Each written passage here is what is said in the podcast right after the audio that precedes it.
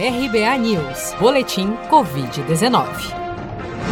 O balanço oficial do Ministério da Saúde, divulgado na noite desta terça-feira, 6 de outubro, aponta que no Brasil 4.969.141 pessoas já foram infectadas pelo novo coronavírus, sendo que deste total, 147.494 já morreram por complicações decorrentes da infecção desde o início da pandemia.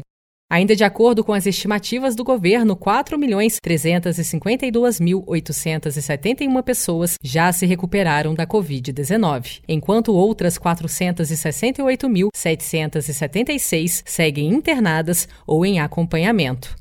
Somente nas últimas 24 horas foram reportados 41.906 novos casos e 819 óbitos pelo novo coronavírus em todo o país. O CDC, Centro de Controle e Prevenção de Doenças do Governo dos Estados Unidos, publicou na última segunda-feira, dia 5 de outubro, que existem novas evidências de que o novo coronavírus pode se espalhar além de uma distância de 2 metros dentro de um ambiente fechado. A revisão do CDC ocorre três dias após o presidente dos Estados Unidos, Donald Trump, anunciar estar com Covid-19, depois de participar de um evento realizado em ambiente fechado na Casa Branca. Além de Trump e a primeira-dama Melania, vários assessores próximos ao presidente americano também relataram ter contraído o novo coronavírus após o evento. A doutora Ana Escobar, da Faculdade de Medicina da Universidade de São Paulo, explica que estudos recentes têm comprovado a possibilidade de transmissão do novo coronavírus pelo ar, principalmente em ambientes fechados. O coronavírus pode ser transmitido pelo ar? A gente pode pegar no ar? Sim, pessoal.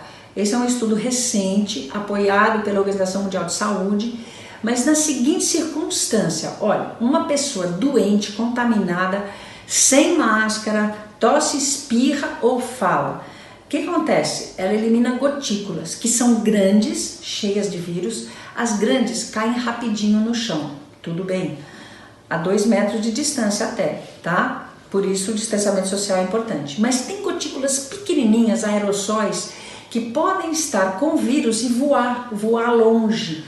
Voar principalmente onde? Em ambientes fechados.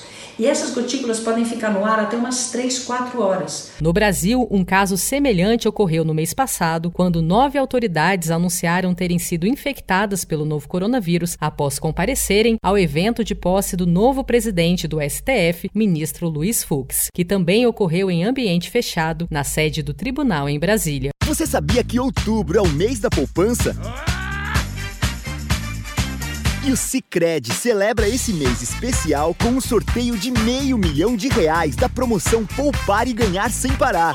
A cada 100 reais depositados, você recebe um número da sorte para concorrer. Procure sua agência e participe.